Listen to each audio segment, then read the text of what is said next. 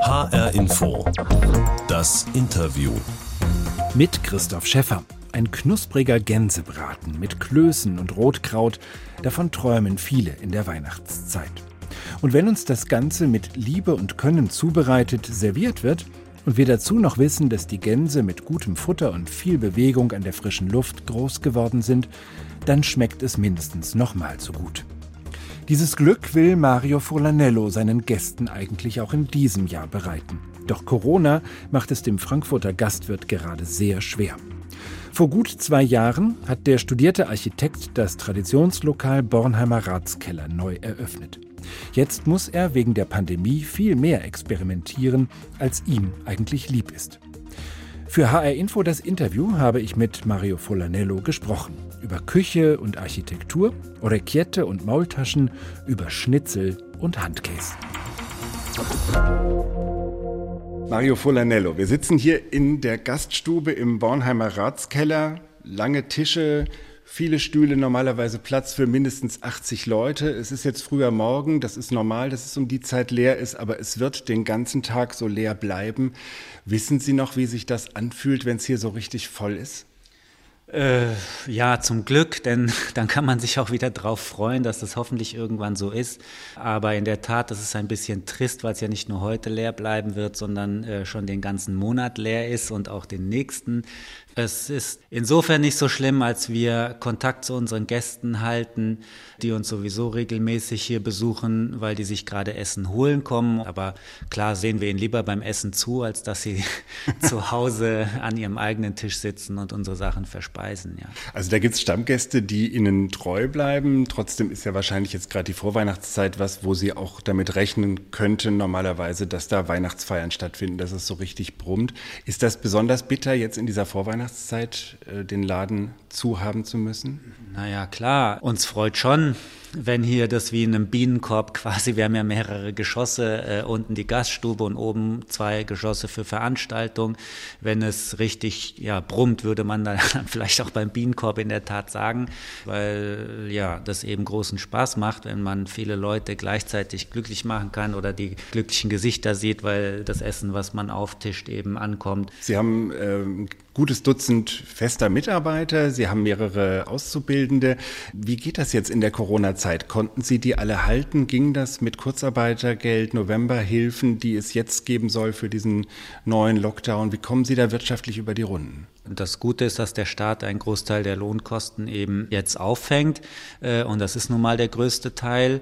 Die anderen Sachen musste ich auch regeln, habe das aber hinbekommen, sodass das nicht bedrohlich wird. Wir hatten zum Glück mit unserem Biergarten ja auch über den Sommer Gelegenheit, uns einen kleinen Puffer zu verschaffen, so dass es mit den Hilfen, die man gerade beantragen kann, denke ich, reicht, dass wir gut über äh, ja, die nächsten Monate kommen. Der Januar ist jetzt erstmal bis 10. Ich schätze, es wird auch darüber hinaus noch gehen. Hoffentlich wird das Wetter irgendwann früh nächstes Jahr schön, so dass wir wieder draußen beginnen können, weil dann die Gefahr einfach äh, kleiner ist, dass ja, man sich ansteckt etc. Die Zahlen dann hoffentlich natürlich wieder unten sind, was ja dieser ganze Lockdown eigentlich bewirken soll. Haben Sie da Verständnis auch für die Härte, die jetzt besonders äh, das Gastgewerbe trifft? Also hadern Sie da mit dem Schicksal oder haben Sie das Gefühl, okay, muss halt sein? Nein, das tue ich nicht. Äh, ich denke mir im Gegenteil, wir hätten viel früher schon härter sein müssen. Als Gastronom bin ich natürlich nicht glücklich, aber ich glaube, es gibt erstens noch Branchen, die weitaus schlimmer betroffen sind. Und äh, zweitens, ja, füge ich mich da auch der Mehrheit, weil das natürlich nur was bringt, wenn auch alle da mitmachen. Mhm. Sie haben gesagt, dass Ihre Stammkunden Ihnen treu bleiben für das, was Sie jetzt trotz geschlossenen Lokals anbieten, nämlich zweimal die Woche Essen zum Mitnehmen, mittwochs nachmittags und samstags mittags. Was gibt's da diese Woche? Also diese Woche hatten wir Maultaschen. Wir machen ja sehr gerne und oft Nudeln, aber wir sind ja auch ein deutsches Lokal und wir müssen unseren Nudelgerichten immer so ein bisschen einen regionalen Touch verpassen.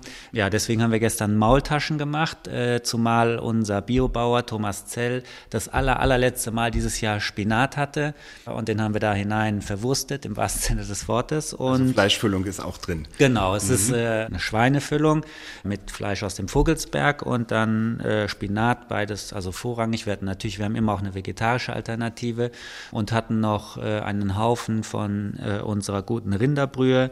Und die Leute kommen dann, bringen Gefäße mit, was uns sehr freut, dass das so super klappt, weil wir eben ohne Verpackung auskommen.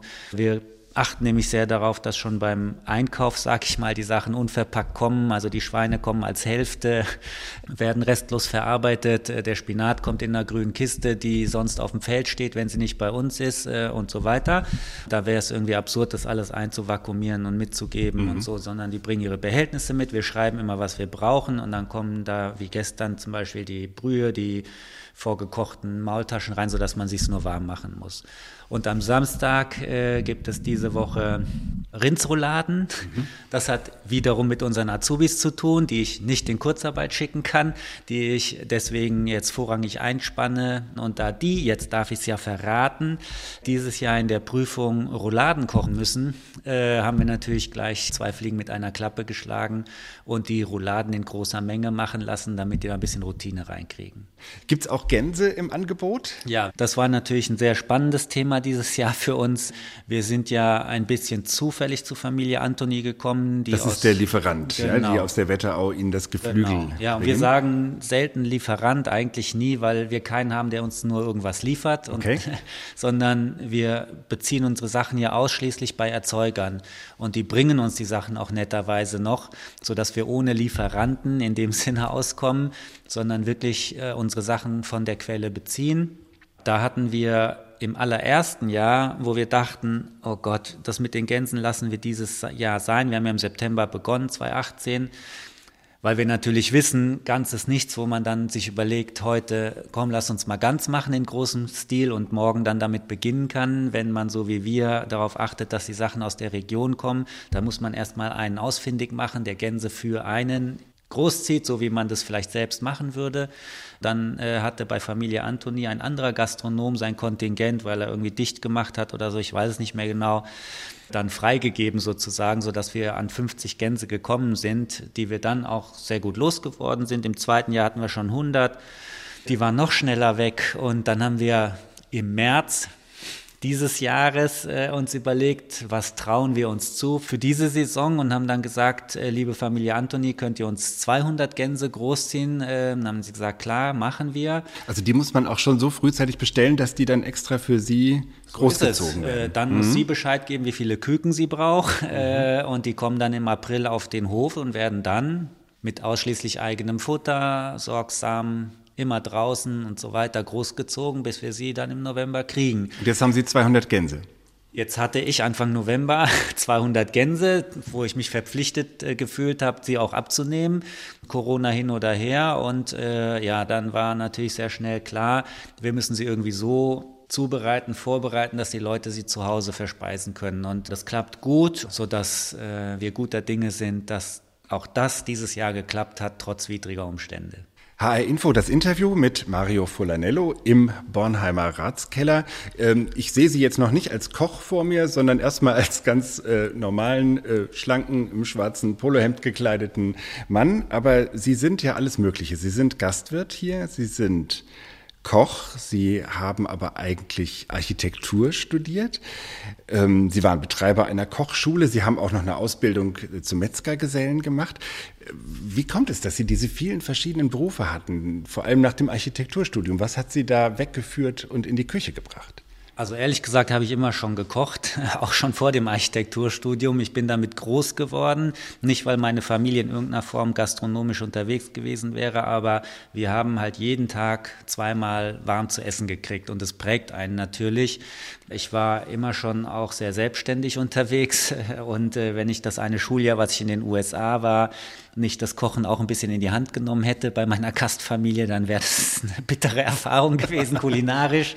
Und das Studium hindurch habe ich witzigerweise mit einem gelernten Koch in einer WG zusammen gewohnt. Wir hatten äh, in Darmstadt schon wirklich auch berühmte Essen in unserer Studenten-WG, zu denen die Professoren kamen, sogar, weil sehr schnell sich rumgesprochen hatte, da kann man gut essen, da wird noch richtig gekocht und, und auch da haben wir schon alle Nudeln immer selbst gemacht und so. Das war eine sehr schöne Zeit.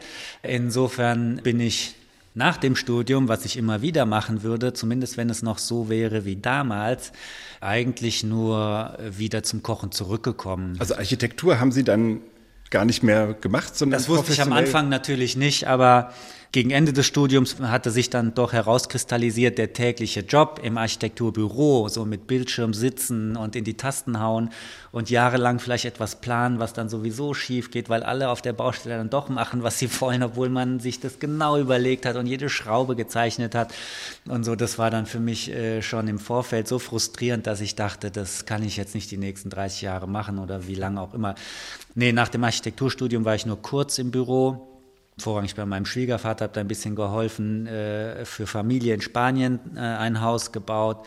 Ich habe obwohl ich mich als geduldigen Menschen sehen würde, dann nicht so viel Geduld, wie es der Architekt braucht, um zwei Jahre zum Beispiel an irgendeinem Projekt zu planen und so weiter, bis es dann irgendwann fertig ist. Da werde ich nervös äh, und das gefällt mir jetzt immer noch sehr viel besser. Abends ist die Küche wieder sauber und am nächsten Tag beginnt quasi das neue Projekt. Und wenn ich heute Lust hatte, zum Beispiel Mautaschen aus dem Schweinchen zu machen, was da kam, äh, habe ich morgen vielleicht Lust, Bratwürste draus zu machen äh, und dann mache ich das einfach und das gefällt mir sehr viel besser.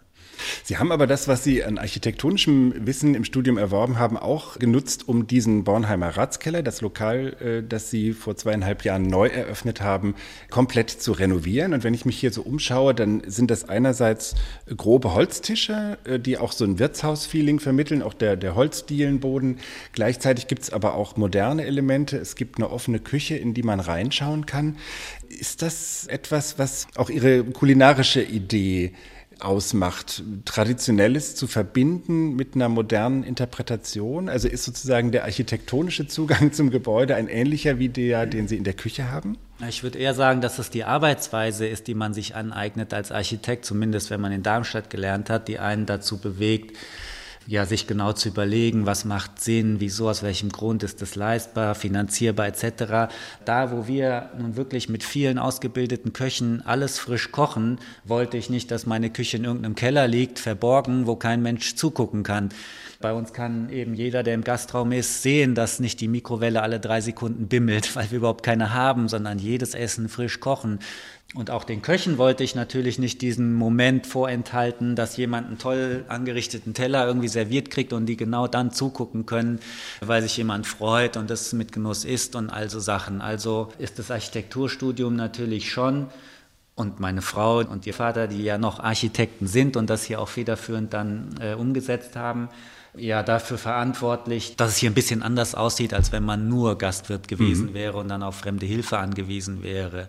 Und auch hier unten im Gastraum ist es so, dass ja das Haus zerbombt war und die ganze Nachkriegszeit über bis jetzt äh, nur als provisorisch wiedererrichteter Bungalow existiert hat.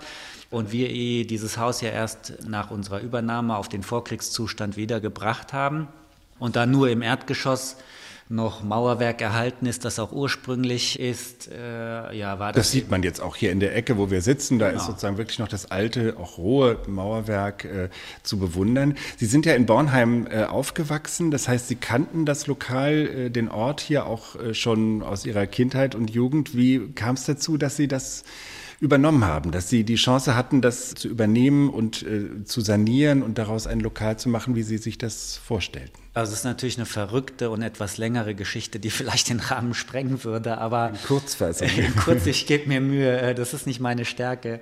Ich hatte den Ratskeller als besonderen Ort immer im Hinterkopf, die ganze Zeit. Äh, letztendlich war es aber Zufall, weil ich mit meiner damaligen Geschäftspartnerin, mit der ich die Kochschule betrieben habe, einfach mittags brauchten wir dann manchmal einen Luftwechsel und, und haben gesagt, dann gehen wir auf die Berge essen oder sowas mittags und haben, äh, ja, wenn wir keine Reste hatten oder so. Und, und an dem Tag habe ich gesagt, so Christian, Christiane, heute müssen wir mal zum Ratskeller hoch.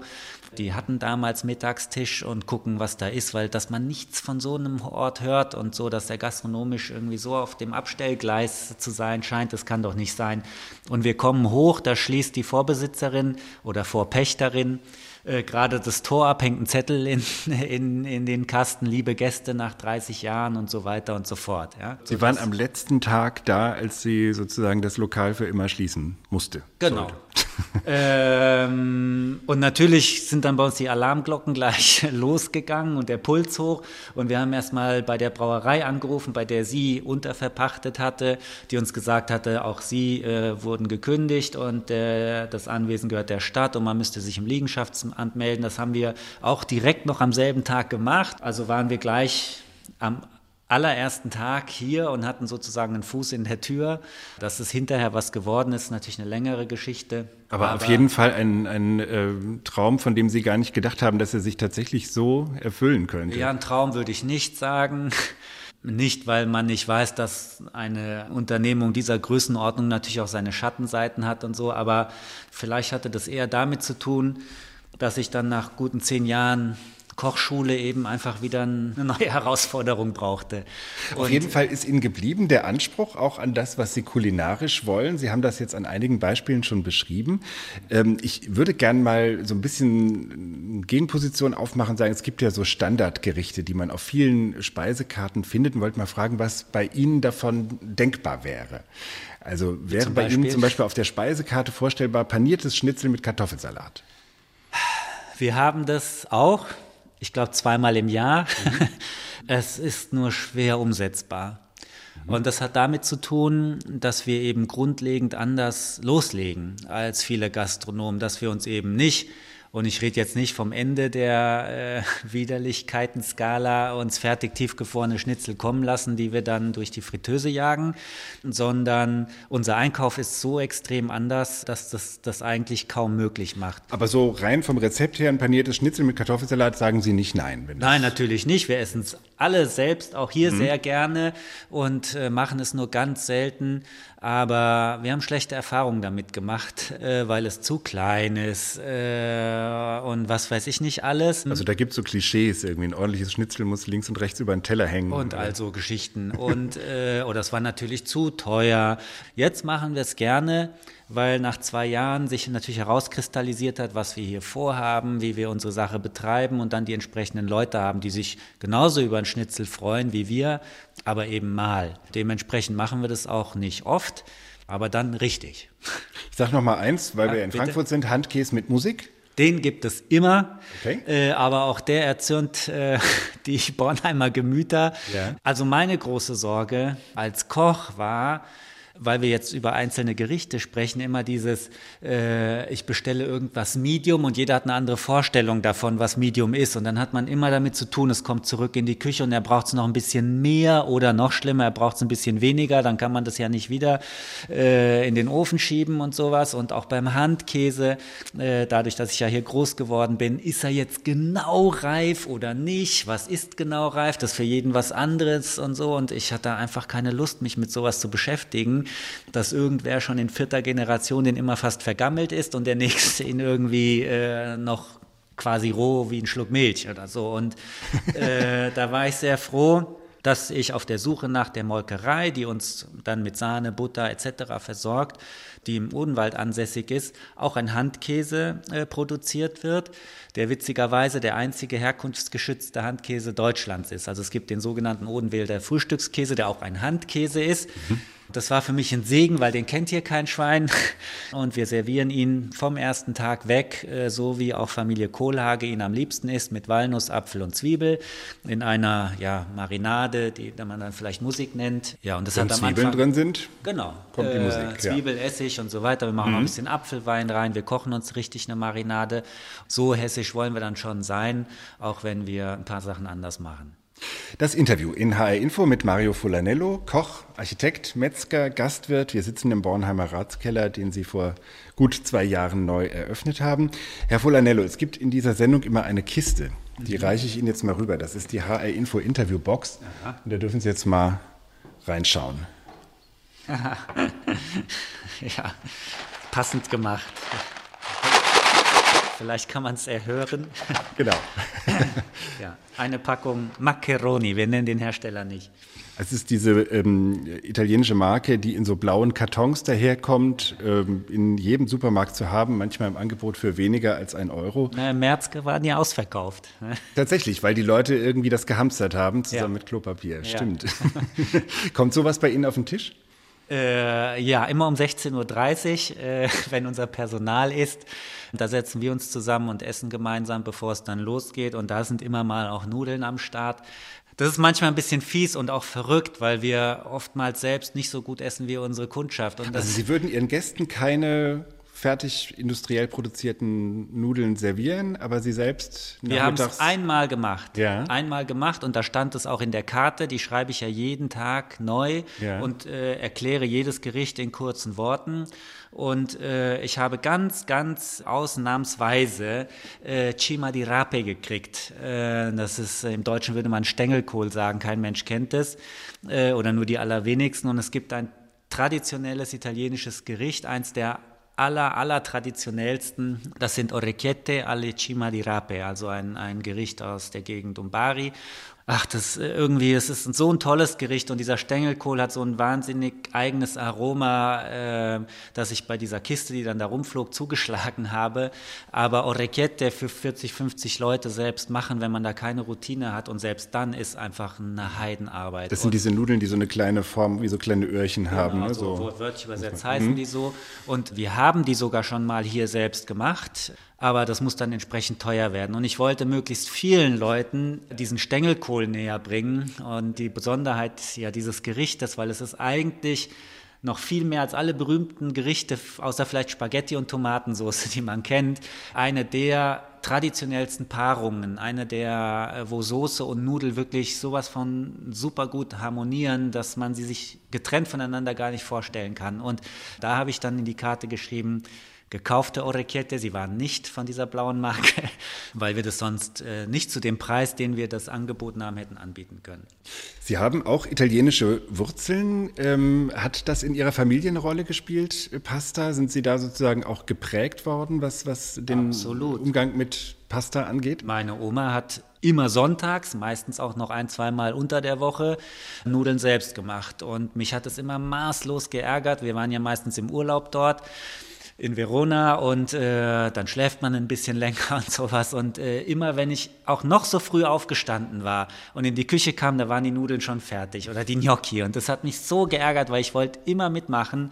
Es hat aber nur sehr selten geklappt. Sie hat es natürlich auch formvollendet mit dem Mattarello, mit diesem riesen langen Nudelholz gemacht, äh, wo wir heute eine Nudelmaschine einsetzen, sonst würden wir gar nicht die Menge schaffen.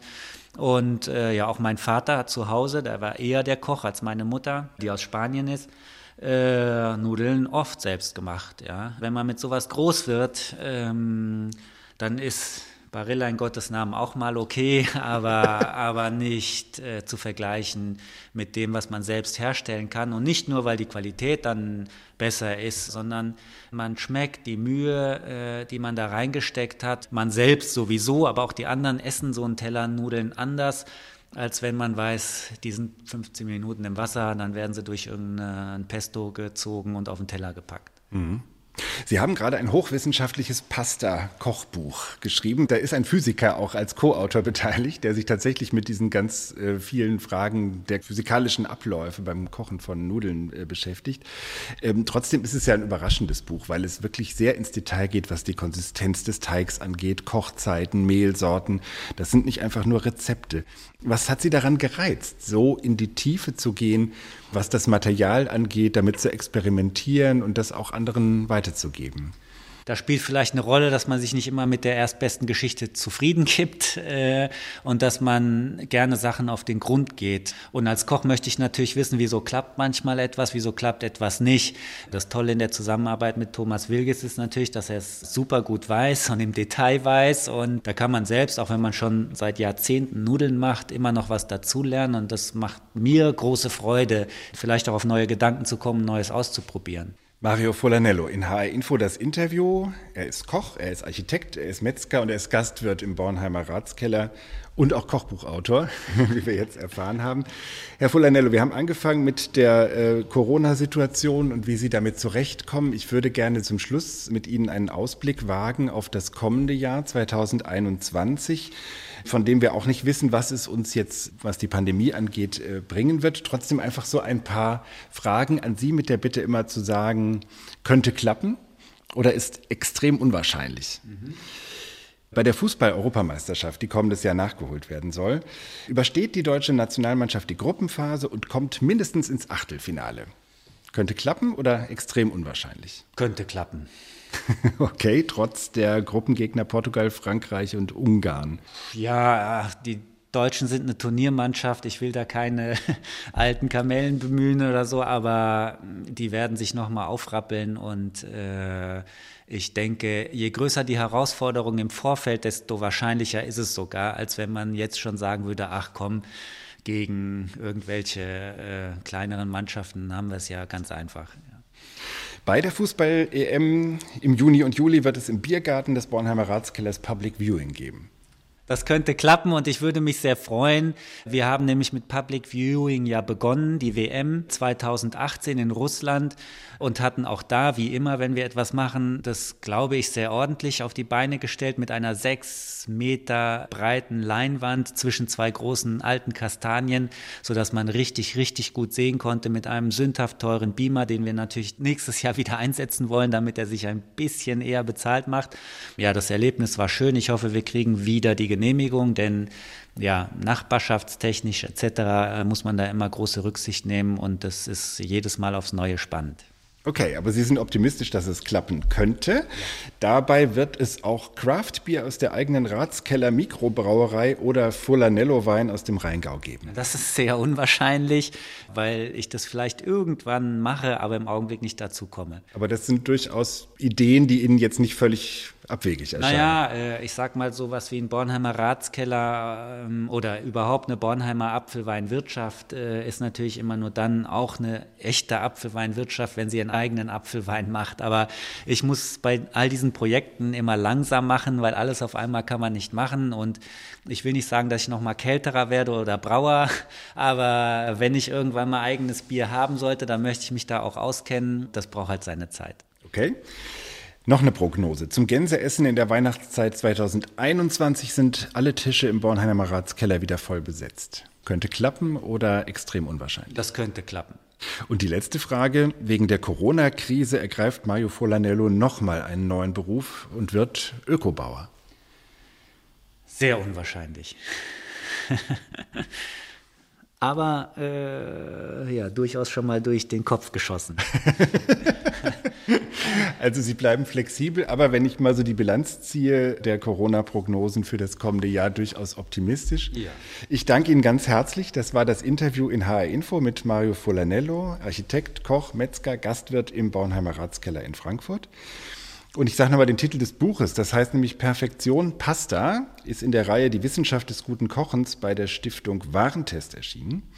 Diese Sendung, das Interview in HR Info gibt es auch als Podcast in der ARD Audiothek und bei hrinforadio.de. Mein Name ist Christoph Schäffer.